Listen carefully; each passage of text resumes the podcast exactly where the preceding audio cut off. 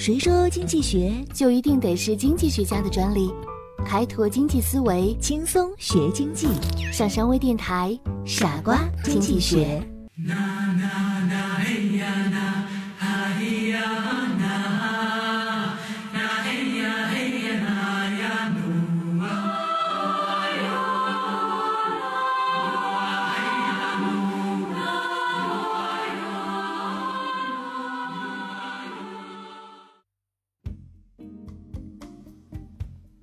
今天的内容，让我们先从一个猪圈开始讲起吧。假设猪圈里有两头猪，一头大猪，一头小猪。猪圈的一头有猪食槽，另一头则安装着控制猪食供应的按钮。按一下按钮，会有一定单位的猪食进槽。按钮和食槽隔得很远。假设两头猪都非常的理性。有着清晰认识和实现自身利益的能力。再假设，猪每次按动按钮都会有十个单位的饲料进入猪槽，但是，并非白白得到饲料。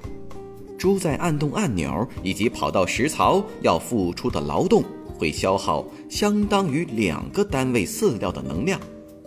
此外，当一头猪按了按钮之后，再跑回食槽的时候，它吃到的东西可能就会比另一头猪要少一些。那么问题来了，谁去按动按钮呢？而这个就是我们今天要说的博弈论中的著名模型——智猪博弈。我们来看，如果大猪去按按钮，小猪等待着。当大猪回来的时候，小猪吃掉了四份，大猪只能吃到六份了。结合大猪自身消耗的两份最后大猪和小猪的收益为四比四。可是，如果小猪去按动按钮，大猪等着吃，那么大猪可能会吃掉九份饲料，只留下一份给小猪。我们之前说过，小猪自身也会消耗掉两份最后大猪和小猪的收益比为九比负一。若两头猪同时商量好跑去按按钮，那么大猪可能吃到七份饲料，而小猪可以吃到三份饲料。最后，大猪和小猪的收益为五比一。然而，最差的一种情况是两头猪都不去按按钮，那么它们当然吃不到东西，所以收益为零。通过刚才的例子，我们可以看到一个奇怪的现象。如果小猪主动去劳动，那么小猪的收益居然是负一。对于小猪来说，这比躺在那儿还要吃亏。也就是说，如果小猪按动按钮，大猪会在小猪到达食槽前就把食物几乎全部吃光；如果是大猪按动按钮，那么大猪在到达食槽的时候，只能和小猪抢剩下的一些残羹冷炙。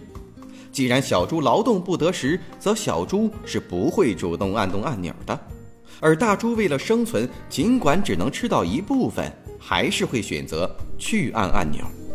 那么，在两头猪都有智慧的前提下，最终的结果是小猪只选择等待，只要搭顺风车就可以了。而对于大猪来说，既然小猪有了这个选择，大猪就只有两种结果了：要么动，要么不动。要是自己去按动按钮的话，还有四份饲料可以吃，所以，对于大猪来说，等待是一种非常劣势的策略。